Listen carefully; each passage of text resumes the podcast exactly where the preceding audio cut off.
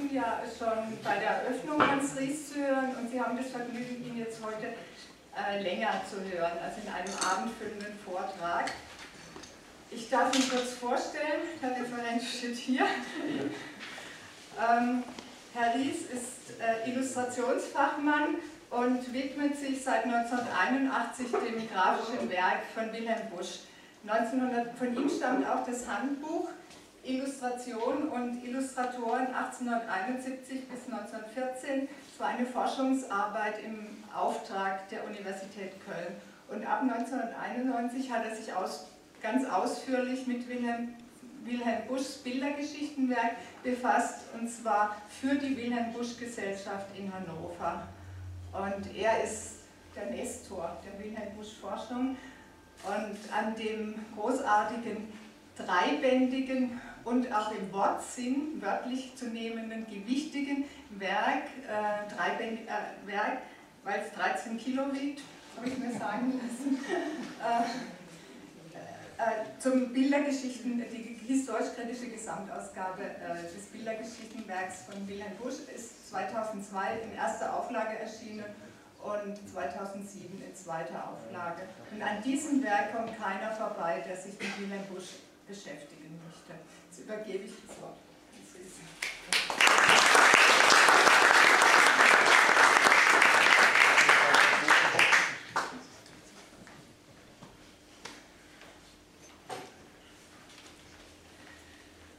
sehr verehrten Damen und Herren, liebes Erlanger Publikum, zum zweiten Mal habe ich das Vergnügen, vor Ihnen zu sprechen, wieder über Wilhelm Busch. Aber es ist diesmal ein ganz anderer Wilhelm Busch, den ich Ihnen vorstellen möchte. Im Grunde genommen möchte man annehmen, dass wer Max und Moritz in die Welt setzt, zwei richtige Übeltäter und damit einen Welterfolg im Kinderbuch einfährt, der ansonsten Bildergeschichten geschrieben hat, der als Humorist gilt, dass das ein Spaßmacher ist, ein sehr lustiger Mensch gewesen sein muss, ein übermütiger. Aber das trifft überhaupt nicht zu. Wilhelm Busch war ganz anders. Er war ein problematischer Mensch, ein sehr komplexer Mensch und diese unterschiedlichen Facetten, die eigentlich ganz im Widerspruch zu seinem Werk stehen, möchte ich Ihnen heute etwas näher bringen. Es geht um den Menschen, es geht allerdings auch um die Sekundärliteratur zu Busch. Denn ich möchte einige Fehlannahmen, die gerade auch in der neuesten Zeit wieder publiziert worden sind, Ihnen vorstellen, um Ihnen zu zeigen, dass er so nicht war. Und ich möchte bei der Gelegenheit, um Busch selbst auch möglichst viel authentisch zu Wort kommen zu lassen, auch den Autor Wilhelm Busch, nicht nur den Zeichner, den ich Ihnen ja gar nicht zeigen kann, auch nicht zeigen muss, weil Sie ihn sicher genügend kennen, den Autor, den Textautor, der hervorragender Prosa ist, war ein ganz einmaliger Briefeschreiber. Seine Briefe hat er wohl mit seinen größten literarischen Qualitäten gelegt, wenn ihn das Gegenüber gefesselt hat. Die Briefe, die er der Familie geschrieben hat, waren ganz bedeutungslos. Folgen Sie mir bitte nach München in das Jahr 1863. Dort befindet sich der junge Wilhelm Busch, ein Malstudent. Er wollte Malerei studieren, hat das auch vorher schon an Hochschulen in Düsseldorf und Antwerpen gemacht. In München hat er diese Malerei aufgegeben und er versumpfte so etwas in der Bohème. Die Münchner Künstlerschaft war immer berühmt dafür, dass sie Künstlerfeste veranstaltete. Vor Wilhelm Busch war das schon so. Ein Gottfried Keller hat in seinem Roman Der grüne Heinrich ein, eines dieser berühmten Münchner Künstlerfeste geschildert.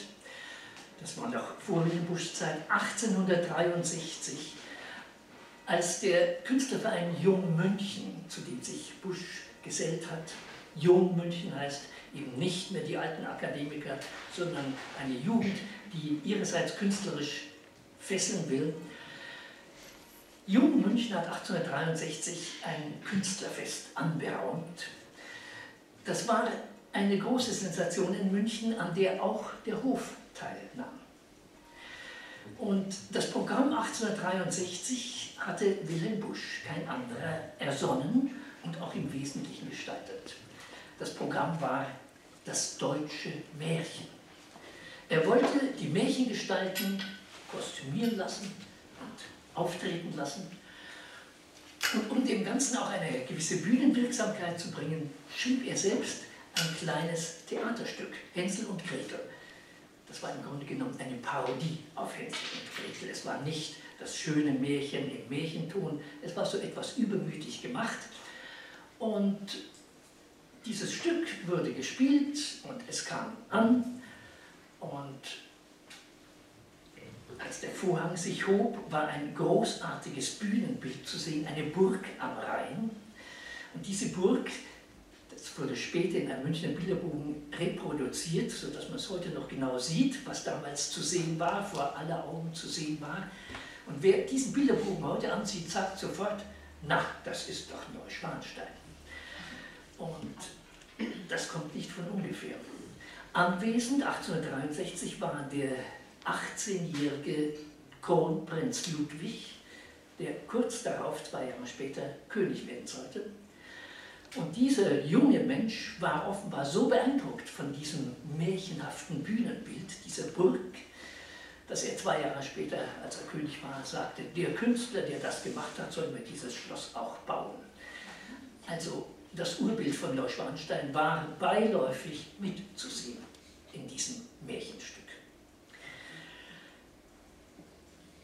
Wir haben Zeugnisse von der Aufführung es war rammelvoll und die Leute standen, sie standen zwei Stunden lang, um sich das Stück anzusehen. Das Stück selbst dauerte nicht zwei Stunden, sondern die ganze Feierlichkeit. Und als es denn zu Ende war und der Applaus einsetzte, hätte nun der Autor nicht nur des Märchenstücks, sondern dieser ganzen Künstlerväter vors Publikum treten sollen. Aber wer das nicht tat, war Wilhelm Busch. Er verkroch sich hinterm Vorhang der Applaus sollte andere gelten. Da sind wir dem Wilhelm Busch schon sehr nah. Seinen großen Erfolg wollte er gar nicht genießen. Ein ganz anderes Beispiel.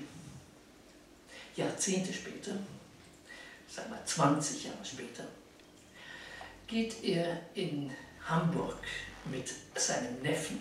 Wilhelm Busch war ja unverheiratet, hatte keine Kinder, aber er hatte Familie und hatte sich sehr um seinen Neffen gekümmert. Er geht mit seinem Neffen in Hamburg, um ihm die Stadt zu zeigen. Der Neffe berichtet das, nur deswegen wissen wir es. Und plötzlich ist er verwundert, weil sein Onkel ganz rasch die Seite, die Straßenseite wechselt. Komm mit, und geht auf die andere Seite. Aus welchem Grund auch immer. Großer Verkehr war damals ja nicht. Und als er ein paar Schritte weitergeht, sieht er auf einmal, ach, da war eine Buchhandlung, die der Wilhelm Busch vermeiden wollte, denn im Fenster war das eben erschienene kleine Opus von Wilhelm Busch, Herr und Frau Knopp, ausgestellt. Und zwar reihenweise ausgestellt. Das sollte der Neffe nicht sehen. Es war dem Onkel peinlich, dass das, was er verbrochen hatte, da auch noch coram publico zu sehen war.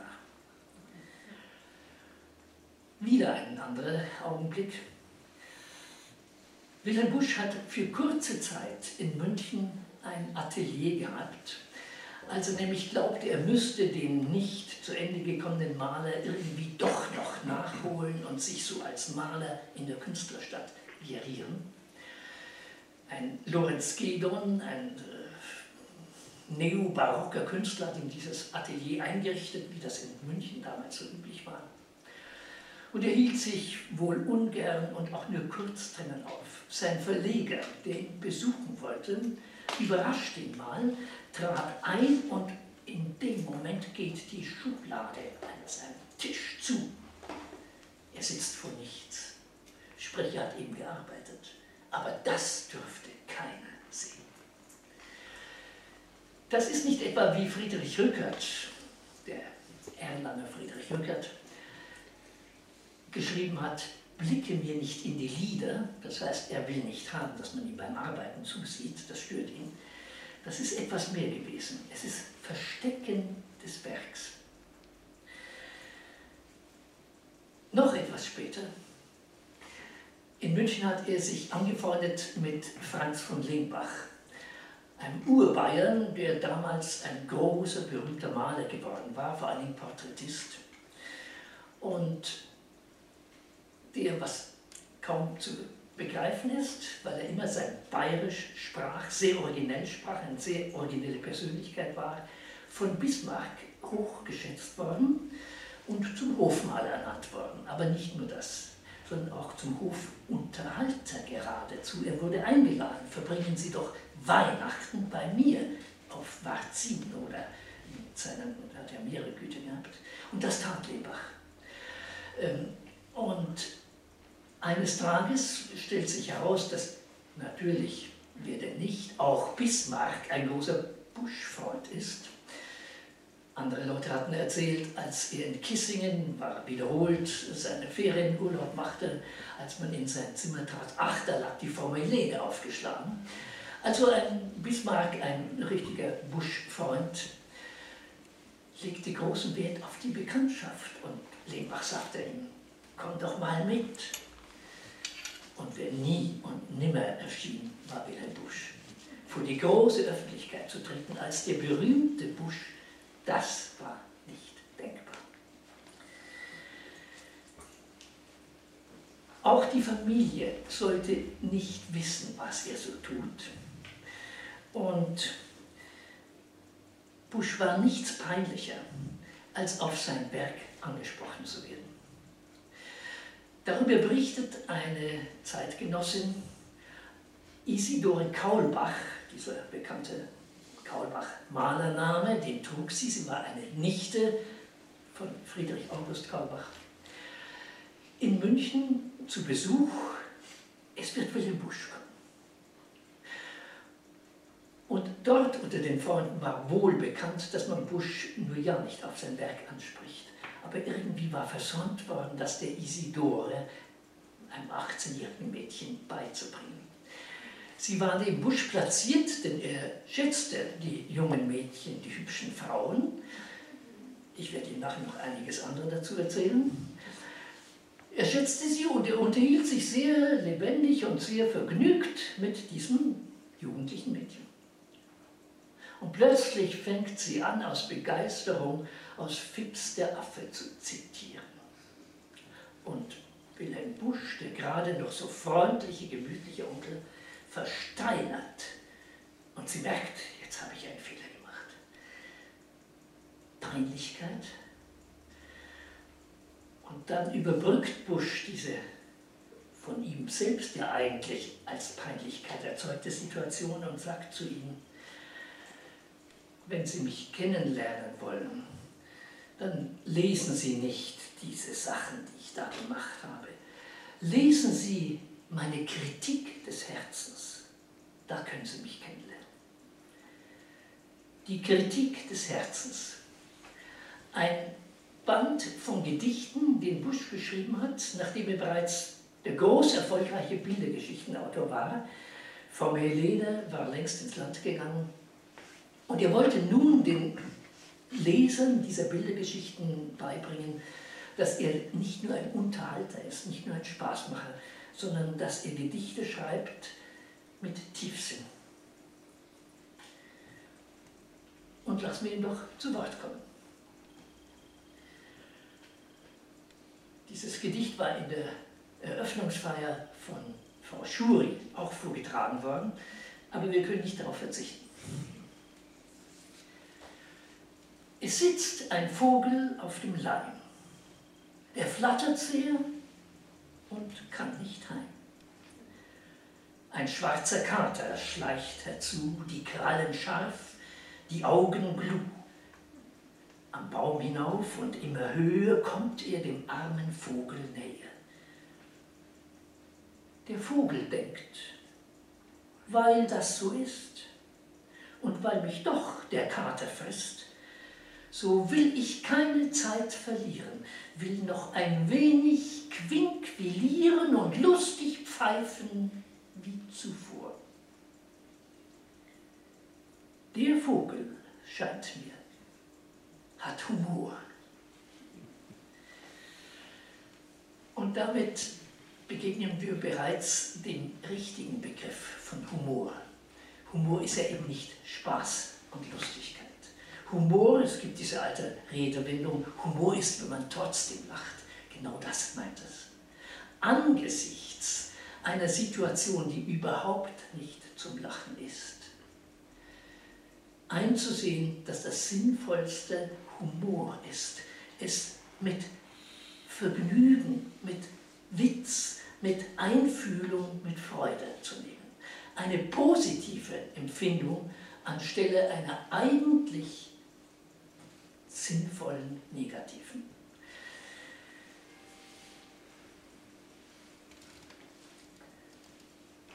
Wenn wir Wilhelm Buschs Biografie ansehen, er stammt aus einem kleinen niedersächsischen Dorf.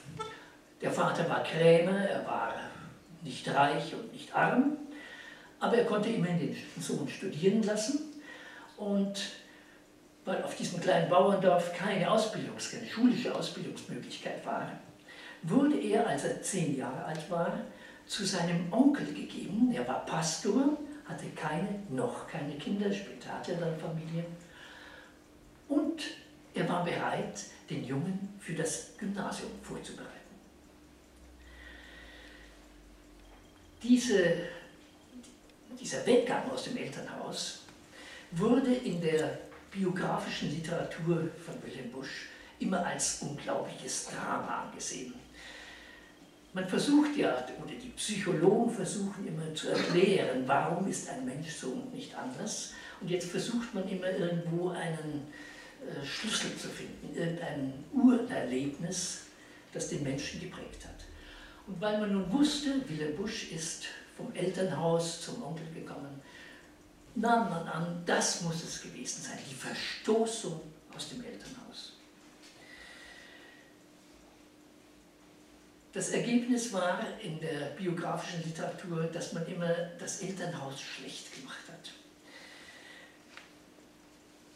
Es gibt einen Wilhelm Busch-Forscher namens Gerd Ueding, der ein kleines Buch über Wilhelm Busch geschrieben hat, das Wilhelm Busch, das 19. Jahrhundert en Miniatur. Also anhand von Wilhelm Busch stellt er gewissermaßen die Arten und Unarten des ganzen Jahrhunderts dar. Und er zitiert aus einer kleinen biografischen Schrift, die Busch eines Tages mal niedergelegt hat, weil es ihm leid war, dass über ihn so viel im Umlauf ist, was völlig falsch war. Und nun bequemt er sich dazu, etwas über sich zu schreiben, obwohl er es gar nicht tun wollte. Und wenn Sie diese kleine Schrift von mir über mich lesen, merken Sie, dass er eigentlich nichts erzählt, Harmlosigkeit nur ausbreitet. Und über sein Elternhaus verliert er nur wenige Worte. Und ich zitiere sie Ihnen jetzt in dem Zitat, das Üding uns bringt. Üding sagt, Busch sagt über seinen Vater, er war stets besorgt, nie zärtlich, ernst gegen Dummheiten. Die Mutter still, fleißig, fromm. Soweit das Zitat von Üding. Wenn Sie es aber nachlesen bei Wilhelm Busch, steht da stets besorgt, nie zärtlich war der Vater, zum Spaß geneigt steht da. Das ist einfach unterschlagen. Das passt nicht rein. Obwohl ja sehr gut zu verstehen ist, ein Elternhaus besorgt, nie zärtlich, aber zum Spaß geneigt, man merkt, hier kommen alle Stimmungen zusammen. Und wenn es dann über die Mutter geht, still, fleißig und fromm, dann wird es sehr ersichtlich, dass dieses Elternhaus keineswegs ein schlimmes und Busch schädigendes Elternhaus war. Und er selbst schreibt auch als Resümee in dieser kurzen biografischen Schrift, Liebe und Strenge sowohl, die mir von Ihnen, den Eltern, zuteil geworden, hat der Schlafittich der Zeit aus meiner dankbaren Erinnerung nicht zu tilgen vermocht. Liebe und Strenge, beides. Und dankbare Erinnerung. Also keineswegs haben wir hier eine seelische Ruine, die aus dem Elternhaus verstoßen worden ist. Was heute kaum mehr begriffen wird, ist die Diskretion.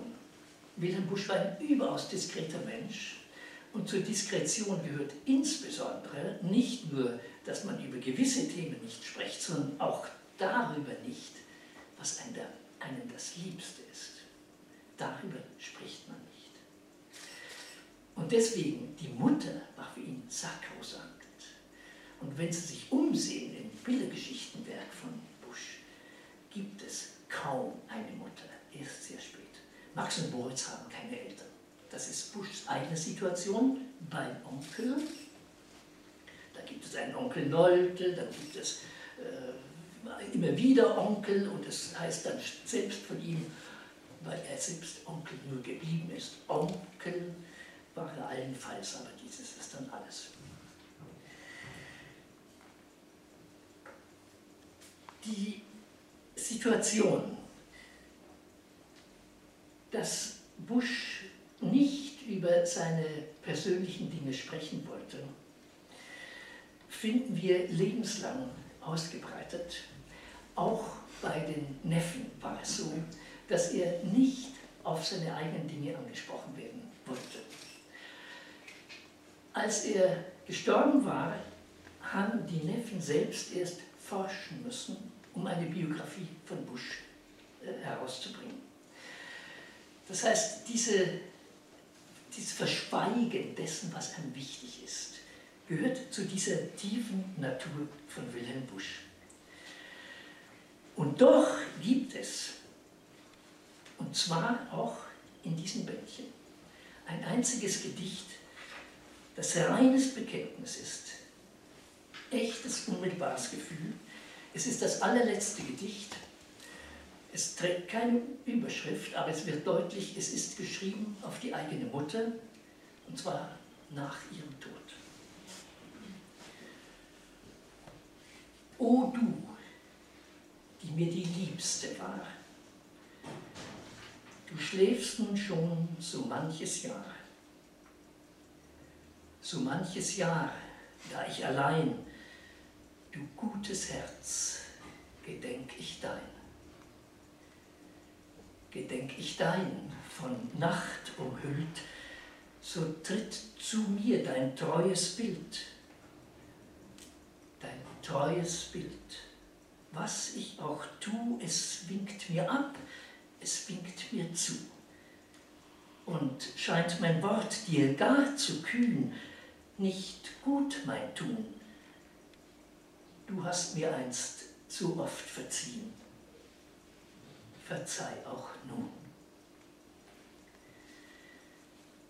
Es ist überraschend, ein so inniges und zutiefst persönliches Gedicht von Busch überhaupt zu finden. Sein Verleger, dem er es vorgelesen hat, als er ihm die, das Manuskript brachte, brach in Tränen aus, weil er seinen Freund so gut kannte und überrascht war über ein so tiefes, inniges Gefühl, formuliert, zum Kunstwerk gemacht. Ich glaube, soweit können wir dieses Thema abschließen, dass der seelisch geschädigte Wilhelm Busch in dem Sinn nicht existiert hat, wie ihn gewisse Biografen bringen wollen. Aber wenden wir uns einem anderen Thema zu, das gerade auch in der letzten Biografie es sind zwei Biografien erschienen, 2007, als das große William Busch-Jubiläum war, von, beide von Frauen. Das eine von Eva Weisweiler mit einer sehr schlimmen Verzerrung Buschs. Ich werde einige Elemente noch bringen. Das andere, deutlich bessere Buch von Gudrun Schuri, die ja hier schon vorgetragen hat, die sich sehr eingefühlt hat und die die Verhältnisse sehr ausgeglichen und richtig darstellt. Aber wie gesagt, heute spielt es ja eine ganz entscheidende Rolle. Wie war der Mann denn im Erotizis?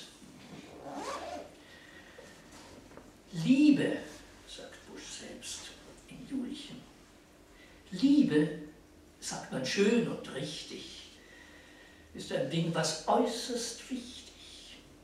Nicht nur zieht man in Betracht, was man selber damit macht, nein, man ist in solchen Sachen auch gespannt, was andere machen. Und diese Spannung bringen wir nun mit zu Wilhelm Busch. und lesen etwa bei Eva Weißweiler, Wilhelm Busch, ich muss es zusammenfassen, er war Päderast, er war homosexuell. Die Päderastie zieht sie, das ist der einzige Beleg, den sie bringt, er hat zu viele Knaben gemalt. Auf dem Dorf in Wiensaal hatte die Jungen, die haben einen Groschen bekommen, dass sie saßen. Nur hat er die Knaben gemalt, nicht einmal ausgezogen, aber es genügte, um das festzustellen. Er war außerdem homosexuell, denn Eva Weisweiler stieß auf eine Fotografie, wo Wilhelm Busch mit Franz von Lengbach und äh, Paul Lindau, einem Berliner Literaten, mit dem er befreundet war, in einer merkwürdigen Pose findet. Die drei umarmen sich und schauen sich aber schon merkwürdig süß an und die Handgebärde ist, ist. Für sie ist es ganz klar, dass da was dahinter liegt. So benehmen sich nur Männer, wenn was sie nicht weiß, ist, dass dieser Künstlerscherz, den wohl Franz von Lebach erfunden hat, die drei stellen das Bildwerk von äh, Canova, die drei Grazien, nach. Aber um vielleicht dieses Thema homosexuell oder nicht endgültig zu beantworten, will ich Ihnen wieder Wilhelm Busch zitieren. Nein, der hat natürlich nicht gesagt, ich bin nicht homosexuell, das hat er so nicht ausgedrückt. Aber er schreibt ein Gedicht in der Kritik des Herzens. Das Bild des Manns in nackter Jugendkraft, so stolz in Ruhe und bewegt, so edel, wohl ist sein Anblick, der Bewunderung schafft. Drum Licht herbei und merke dir's, o Schädel. Na, nun werden Sie sagen, stimmt doch, ist doch völlig klar aber es geht weiter. Jedoch ein Weib, ein unverhülltes Weib, da wird dir's doch ganz anders, alter Junge. Bewunderung zieht sich durch den ganzen Leib und greift mit Wonne Schreck an Herz und Lunge. Und plötzlich jagt das losgelassene Blut durch alle Gassen wie die Feuerreiter. Der ganze Kerl ist eine helle Glut. Er sieht nichts mehr und tappt nur noch so weiter. Ein unverhülltes Weib zu sehen war im 19. Jahrhundert ungleich schwieriger als heute. Und wenn das einem Mann so widerfährt und Sie spüren, welche körperliche Attacke das für ihn ist, dann weiß man, von Homosexualität ist wohl hier kein Rede. Aber wie gesagt, es steht so, und zwar allen Ernstes in der Biografie.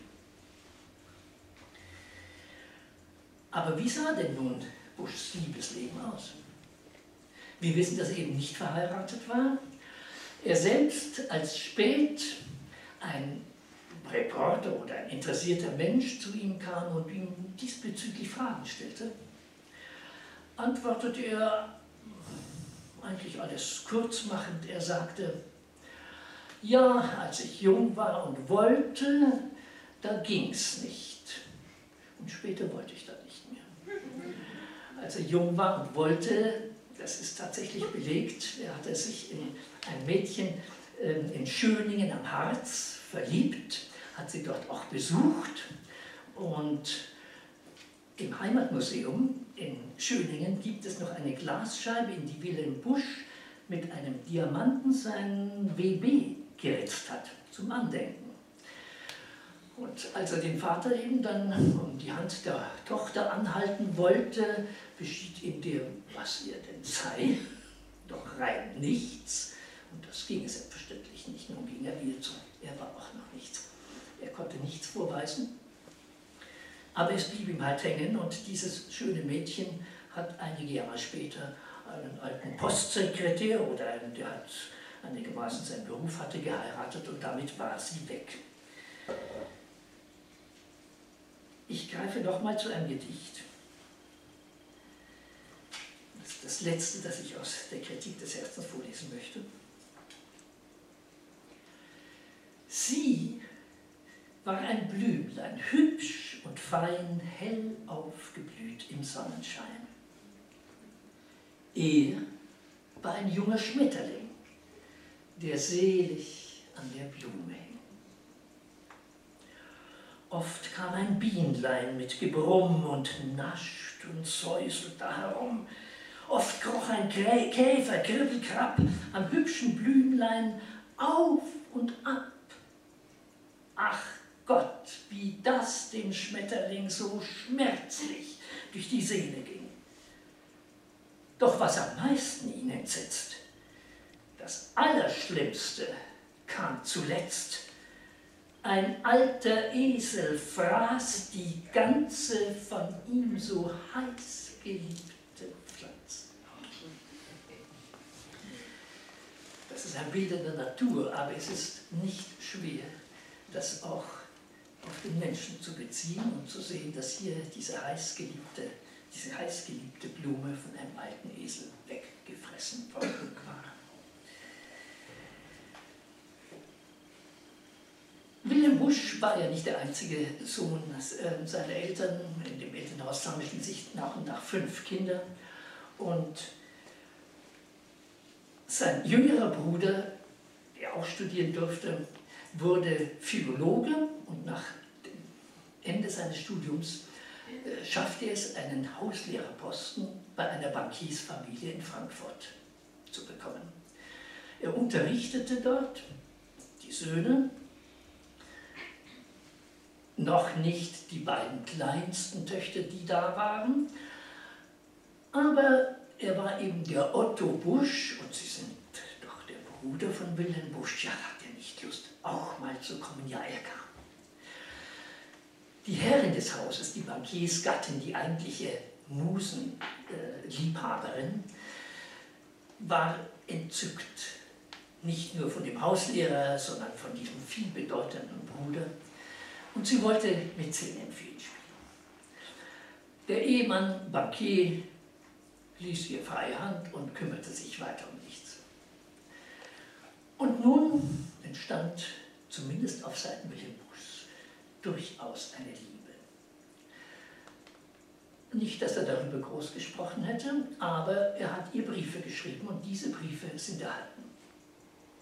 Zu Wilhelm Busch gehört natürlich, dass Briefe, die er erhalten hat, konsequent vernichtet wurden. Was sie ihm geschrieben hat, wissen wir nicht. Aber was er ihr geschrieben hat, wissen wir genau. Und aus diesen Briefen wird deutlich, wie sehr er an ihr hing, wie sehr er diese Frau verehrte. Der Grad dieser Verehrung wird auch deutlich aus der Tatsache, dass Wilhelm Busch auf einmal anfing, nicht nur, das tat er immer, nebenher kleine Bilder zu malen, sondern plötzlich groß zu werden. Er malte sie, er malte den Ehemann. Er malte sie zunächst mit einer so genauen Vorzeichnung, wortwörtlich eine Bleistiftzeichnung auf dem Holzgrund, auf dem geweißten Holzgrund. Wahrscheinlich war sie es, die sagte, die Zeichnung ist so schön und jetzt wollen Sie das übermalen? Es kam nicht dazu. Die Zeichnung auf der Holztafel blieb erhalten, er malte nochmal neu, vielleicht nicht ganz so ausführlich vorgezeichnet. Wir kennen nun beide Bilder, die Ölfassung und die gezeichnete Fassung. Altmeisterlich, genau dieses nicht unschöne Gesicht verehrend wiedergebend.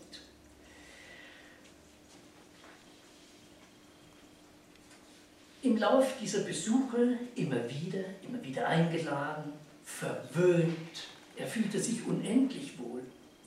Er konnte sehr mit den beiden kleinen Mädchen, Busch konnte überhaupt sehr gut mit Kindern.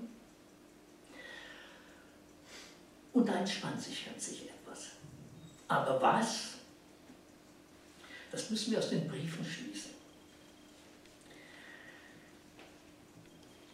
Wiedensaal, den 12. Dezember 1872, er ist wieder zurück aus Frankfurt. Und er schreibt, liebe Tante Johanna, das war, war sicher eine Retourkutsche, denn Busch war Onkel Busch für die kleinen Kinder, Onkel Busch. Tante Johanna, das ist ja das Unverfänglichste. Liebe Tante Johanna, lebenslang wird sie nur so angesprochen. Es war bis in den Dezember herein so mild, dass die Blumen im Gebüsch sich wirklich verleiten ließen, neue Knospen zu teilen. Nun kommt es aber anders. Unglaublich saust der Wind, die Schneeflocken, so groß wie weiße Rosenblätter, in bunter Flucht vorangetrieben, schmiegen sich an Turm und Kirchendach, an die Stämme der Obstbäume, an den Winterkohl, der noch im Garten friert, und haben die Welt, die Weite bereits recht eng gemacht. An mein Fenster picken die Ranken und flüstern, vergiss es nicht, vergiss es nicht. Und das will ich auch gewiss nicht tun. So viel wird gesagt. In wunderbaren Naturbildern, in einer herrlichen Prosa, anschaulich, wird ganz dezent an etwas gerührt. Was?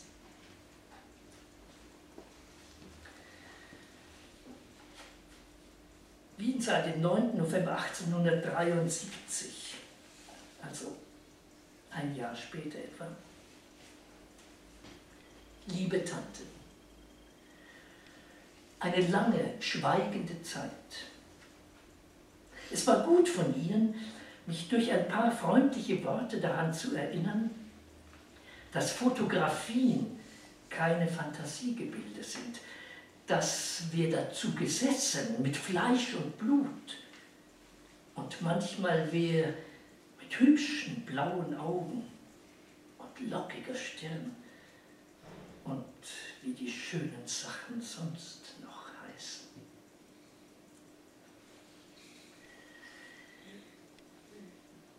Das war natürlich eine Fotografie von ihr. Und um dem Rätselraten ein Ende zu machen, heute will man ja genau wissen, haben Sie nun oder haben Sie nicht? Wien seit 12. Februar 1875, eineinhalb Jahre später und einem Viertel. Liebe Tante, Ihre freundlichen Zeilen und die der Kinder erhielt ich heute Mittag. Sie vertrauen dem milden Einfluss der Zeit. Wohl und gewiss. Aber doch, derweil wir wandeln, geht all das Gute, was wir nicht getan, und all das Liebe, was wir nicht gedurft, ganz heimlich leise mit uns mit bis das die Zeit für dieses Mal vorbei. Es weht der Wind, das Schneegestöber hüllt mir Wald und Feld und Garten ein. Ich wollt, ich wär ein Eskimo, säße hinten am Nordpol, tief unter der Schneekruste, tränke Lebertran und könnte mich wärmen an was ich möchte. Bei ihnen brennt's Feuer im Kamin. Da säße ich auch recht gern. Ein unendlich kunstvoll versteckender Brief und doch einer, für mein Empfinden, der restlos Antwort gibt auf diese Neugierfrage. All das Liebe, das wir nicht gedurft. Meine Schlussfolgerung aus diesem Brief ist, es muss zu einer Aussprache gekommen sein. Bush muss seine Liebe gestanden haben, wie auch immer sie erfreut oder bestürzt angenommen worden ist. Johanna Kessler, eine sehr reife Frau in wohlhabenden Verhältnissen, war wohl zu klug, als hier eine Affäre einzuleiten und alles für sich. Denken Sie an der Effi Briest, im 19. Jahrhundert war das für die Frau das Ende, auch die Familie, die Kinder, es ist alles weg.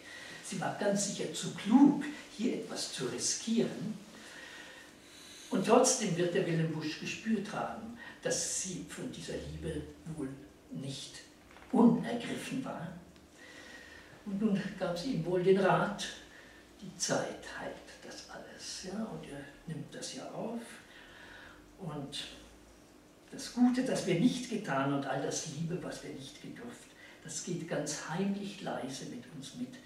Und bis dass die Zeit für dieses Mal vorbei, das ist eine merkwürdige Wendung, weil es heißt für dieses Mal. Das ist erklärbar, Wilhelm Busch war damals mit Schopenhauer Anhänger einer Reinkarnationsvorstellung, dass man ein zweites, ein späteres Leben hat. Aber für dieses Mal, für dieses Leben ist diese Liebesmöglichkeit umsonst.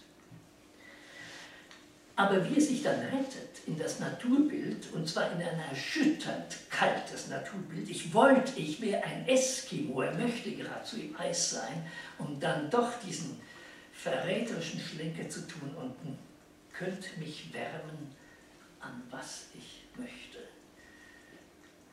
Mehr verrät er nicht, aber es genügt.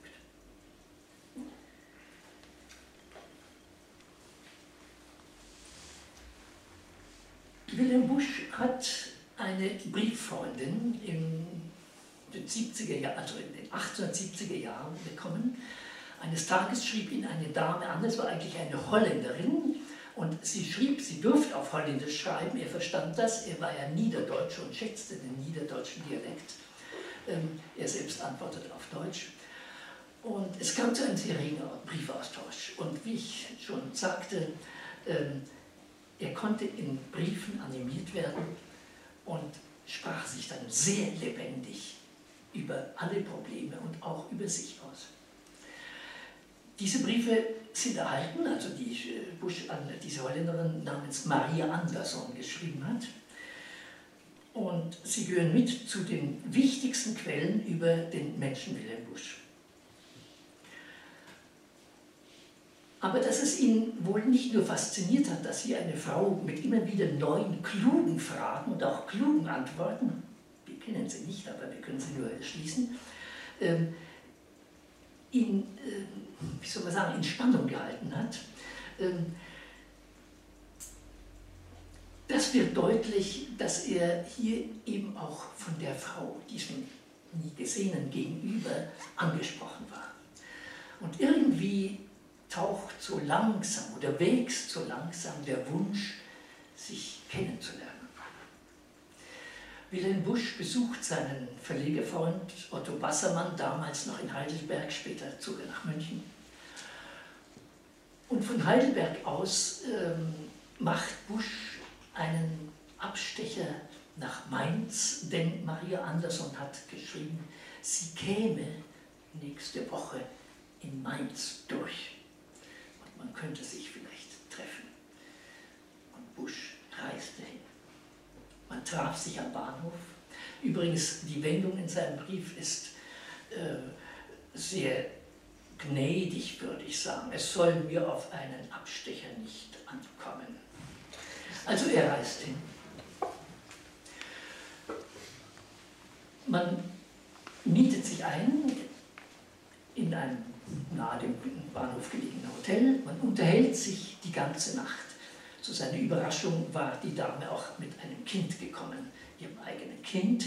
Sie lebte getrennt ähm, oder der Mann war gestorben. Sie war, lebte als, wie soll man sagen, als äh, Freundin eines niederländischen Schriftstellers, der unter dem lateinischen Namen Multatuli publizierte, einem auch heute noch nicht unbekannten Mann. Und man unterhielt sich den ganzen Abend. Und am nächsten Tag machte man noch eine gemeinsame Partie, einen kleinen Ausflug wohin, verabschiedete sich und Wilhelm Busch kehrte zurück zu seinem Freund Bassermann, stocksauer. Bassermann, der selbst etwas geschwätzig war, gerne über Busch erzählt hat, berichtet uns, für ihn war das eine verdorbene Brautfahrt gewesen.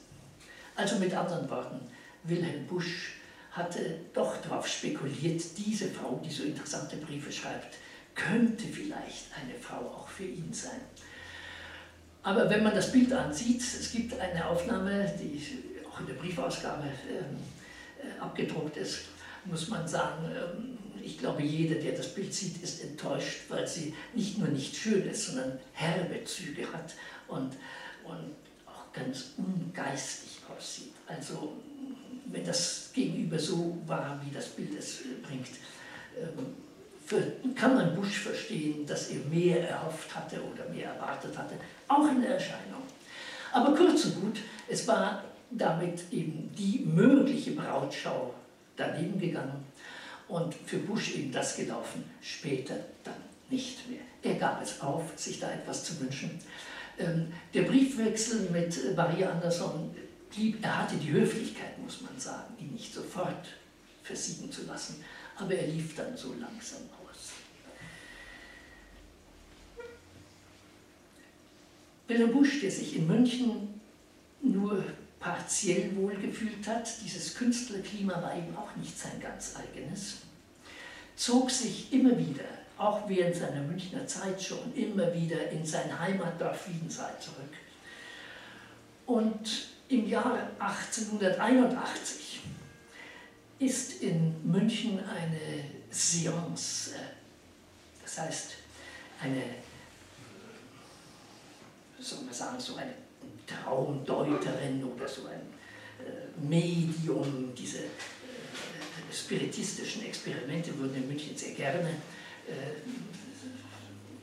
unternommen. Ein großer Name war Schenk Notzinger, der ein ganz dickes Buch über diese Sachen geschrieben. Ähm, das war noch im Vorfeld. Jedenfalls Busch war anwesend, als in einer solchen Künstlerrunde ein solches Experiment gemacht werden sollte. Und das war ihm höchst unbehaglich. Und er becherte da. Ich habe ja schon beim Eingangsvortrag äh, bei der Öffnung darauf hingedeutet, dass er in der Bohème etwas versumpft ist, er dem Münchner Bier zugesprochen hat, bis er sich davor errettet hat und zum Wein überging. Er becherte an diesem Abend und benahm sich hübsch daneben. Er ließ Max und Moritz aus sich selbst heraus. Ähm, es war danach eine Einladung gewesen. Äh, der Schwester von Lindbach zog er hinterrücks den Stuhl weg, als er sich setzen wollte, also nicht eine elegante Handlung. Als der Käse serviert wurde, nahm er ihn und warf ihn an die Wand. Also alles richtige Büberei eines etwas angetrunkenen Mannes. Man hat das nachsichtig genommen in den Künstlerkreisen, nur er selbst nicht. München hat er nie mehr wieder betreten. Es war ihm zu peinlich. Aber er blieb Reisender und so fuhr er nach Frankfurt und er fuhr zu der Verwandtschaft, die Neffen hatten, dann in Celle war der eine Gymnasialprofessor geworden, er reiste immer wieder seine Leute zu besuchen. Und aus diesen Reisen schlägt sich das immer wieder in den Briefen nieder. Und da lesen wir in einem Brief 1882, was mich betrifft. So ziehen die Tage an mir vorüber gleich den Telegrafenstangen an der Eisenbahn, die bekanntlich eine ausgeprägte Familienähnlichkeit haben. Heute gibt es das nicht mehr, aber die Älteren unter Ihnen werden das wissen, dass immer längst diese Telegrafenleitungen waren und diese Masten und die Menge, diese drehte so durch. Das hat er gesehen. Dasselbe Bild lesen wir in Balui Belan nochmal. Klingt es etwas anders. Vorüber, schnell und schneller tanzen, durch Draht verknüpft zu einem Ganzen, die schwesterlich verwandten, langen, zahlreichen Telegrafenstangen. Sie sehen, welch hohe Wortkunst das ist. Die ganze Bewegung und das Bild sind rhythmisiert, wie dieser Vorgang. Zugleich sehen wir darin etwas, was Bush auszeichnet. Bush bringt Bilder auch für sehr subtile Inhalte, aber die Bilder selbst sind immer ganz alltäglich, um nicht zu sagen banal. Also die Telegrafenstangen, das ist ja nun eine etwas harmlose Sache, aber auch sonst drückt er sich immer mit dem ganz normalen Alltäglichen aus, selbst dann, wenn er tiefstes meint.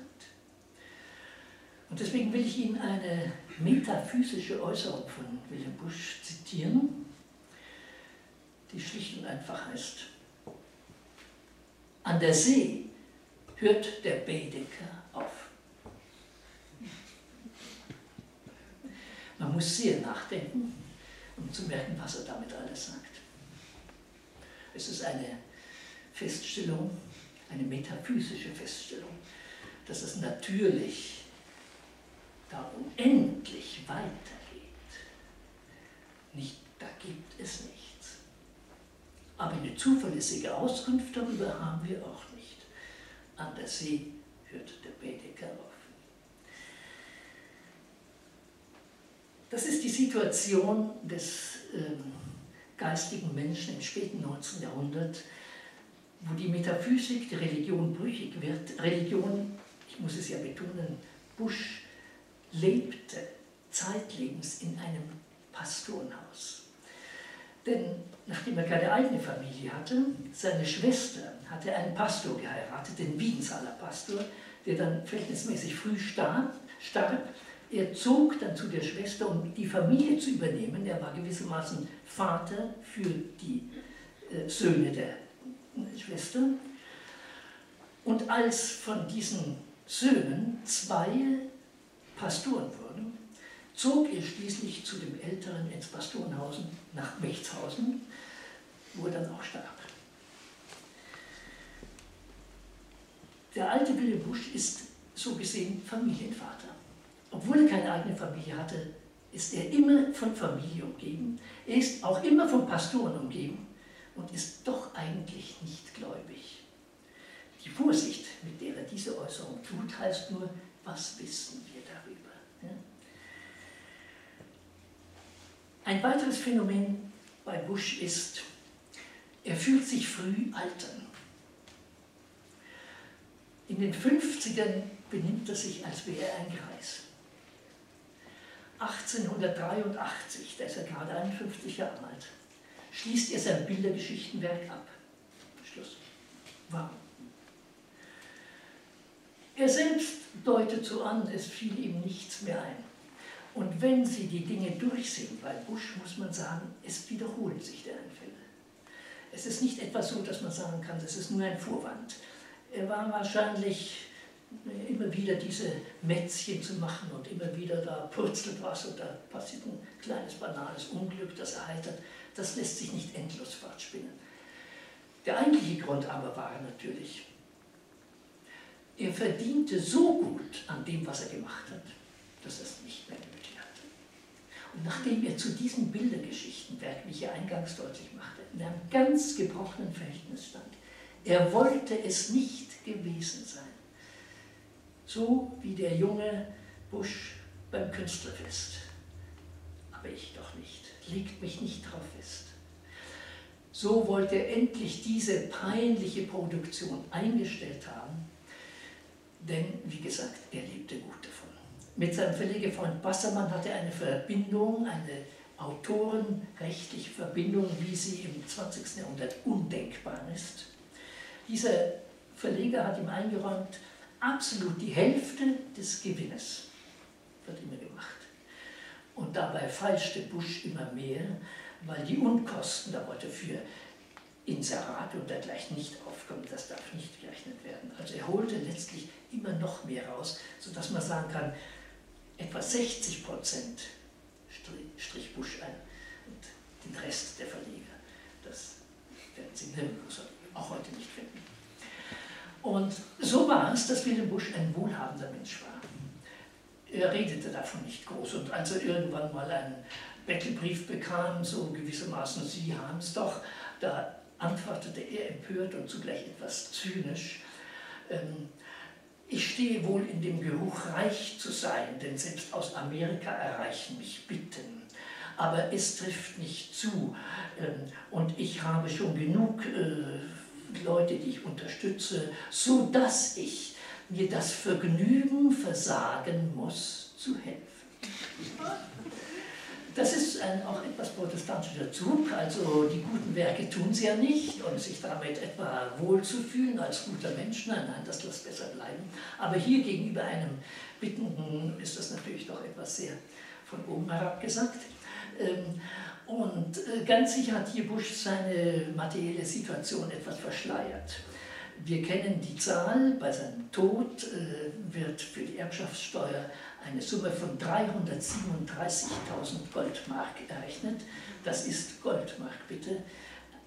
Millionär, nach heutigen Vorstellungen ein ganz ordentlicher Millionär hätte leben können wie Gott in Frankreich, er tat es nicht. Dieses Geld interessierte ihn nicht weiter, er hatte sein Auskommen. Was, wen er unterstützte, das waren die Neffen, die hat er die alle studieren lassen, für die, deren Wohlergehen hat er gesorgt. Ähm, und als im Jahre 1902 zu Buschs 70. Geburtstag der Verlag Braun und Schneider, der, der Max und Moritz verlegt hatte und daran reich geworden war, nach den urheberrechtlichen äh, Verhältnissen damals war es so, ein Künstler verkaufte sein Werk einmal gegen Honorar, mit allen Rechten. Das war generell so. Ja? Und Max und Moritz insbesondere, dass ein Kinderbuch war, wo keiner vorher wusste, dass das ein großer Welterfolg sein werde. Das war ein Kinderbuch zu Weihnachten produziert. Das waren die üblichen Bedingungen. Busch hatte sein Honorar bekommen, das war noch nicht mal schlecht. Aber an dem Geschäft, das der Verlag dann damit machte, war er natürlich nicht mehr beteiligt. Und äh, Busch war darüber sehr verstimmt, dass dem großen Erfolg seinen Erfolg der Verleger einstrich. Und im Jahr 1902, zum 70. Geburtstag, hat der Verlag nicht mehr der alte Kaspar Braun, der Busch-Verleger war, der war längst gestorben, aber der Verlag selbst hat irgendwie das Gefühl gehabt, da müssen wir jetzt was tun. Und man fragt, äh, frug bei Busch an, ähm, ob er eine Ehrengabe von 20.000 Goldmark. Und da sagte er, was soll ich mit diesem Geld? Dann hat er nun wirklich genug. Und erst die Neffen mussten ihm zureden, aber dann nimm es doch an, du kannst damit ja was Gutes tun. Er nahm es an und überwies es sofort an zwei Anstalten, äh, Krankenhäuser, geistliche Krankenhäuser in Hannover. Soweit zum materiellen Wilhelm Busch. Ich sagte, er hatte schon früh Vorstellungen des Alterns zu einer Zeit, wo noch lange nicht alt ist. Er kultivierte das etwas und er hatte dafür auch ein Bild. 1881, also, also noch nicht mal seine Bildergeschichten abgeschlossen hatte, schrieb er in einem Brief an Kaulbach, den Maler, man wird mit dem Alter nicht leichter und die Wege werden nicht kürzer. Die Jahre vor den 40ern tragen uns, aber die hernach hocken auf in die Kiepe und wir müssen sie tragen. Dieses Bild erst getragen werden und dann tragen müssen, das findet sich nochmal in einem Gedicht so ist nun mal die Zeit allhie. Erst trägt sie dich, dann trägst du sie, und wann's vorüber, weiß man nie. Ich danke für Ihre Aufmerksamkeit.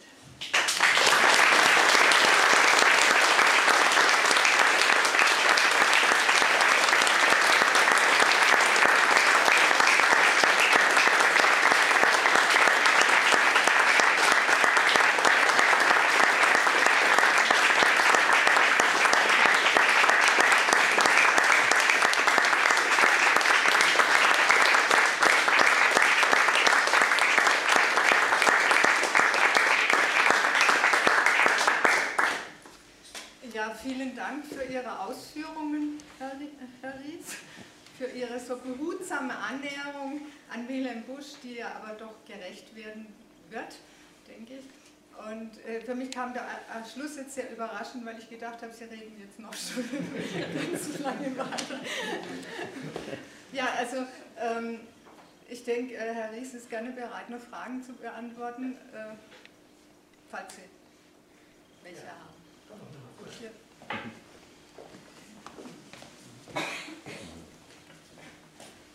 Ja, herzlich gerne. U-Boot.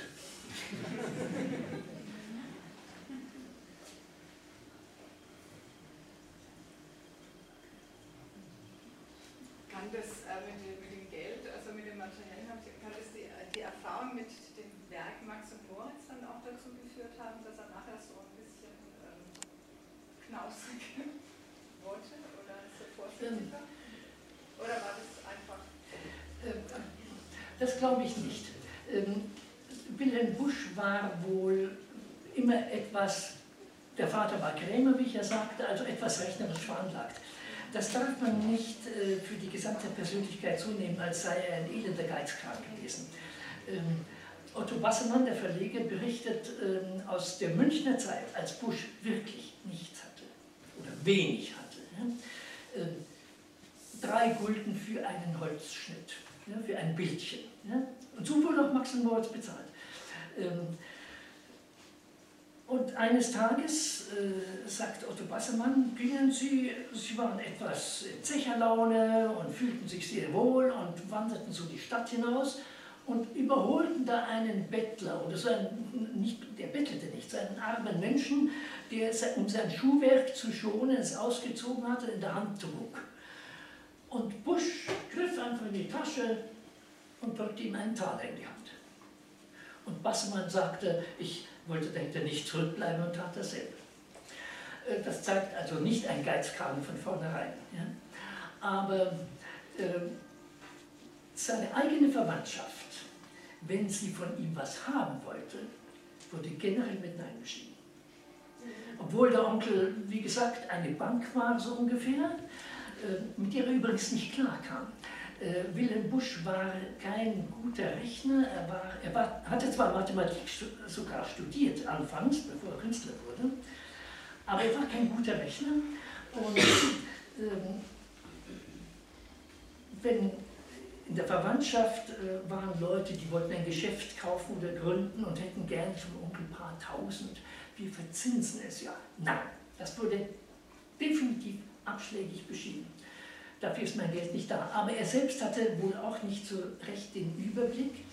Ähm, es war ihm höchst zuwider, äh, die jährliche Steuererklärung zu machen. Da muss er immer sehen, was, wo habe ich was eingenommen.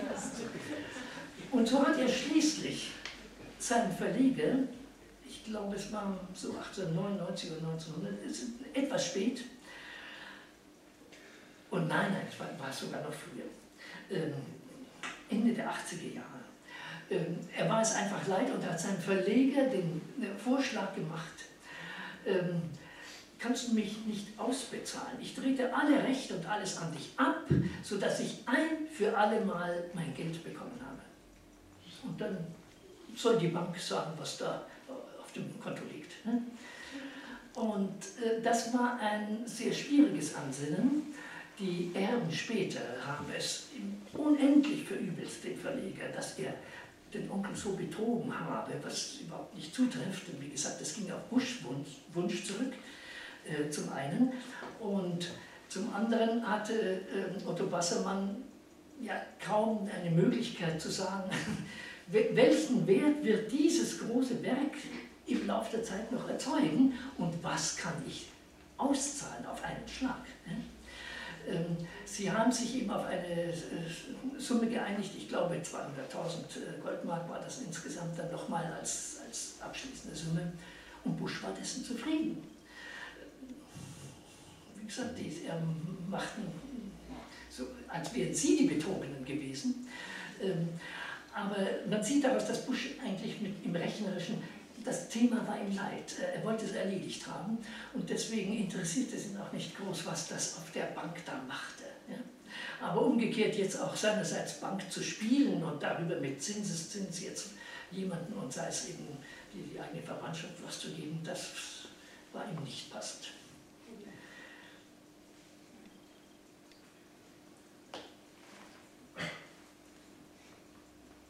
Sonst noch Fragen?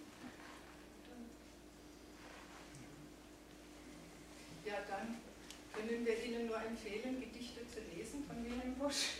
Lohnt sich. Und, ja. ja, und ich will diese Empfehlung nochmal aussprechen, wenn Sie eine Biografie lesen wollen. Gudrun Schuri ist auch, mein Tipp. Gibt es auch noch in wenigen Exemplaren an der Museumskasse zu Ah ja, und, und es soll offenbar nicht mehr, also zumindest nicht bei dem Verlag aufgelegt werden, ob es ein anderer übernimmt, ist jetzt die Frage, während das mir unerfreuliche andere Buch von Eva Weißweiler nach wie vor. Also, Willem Busch geht es nicht gut in der Zukunft. Also ich kann Ihnen auch zum Schluss noch Absicht von Wilhelm Busch mit auf den Weg geben.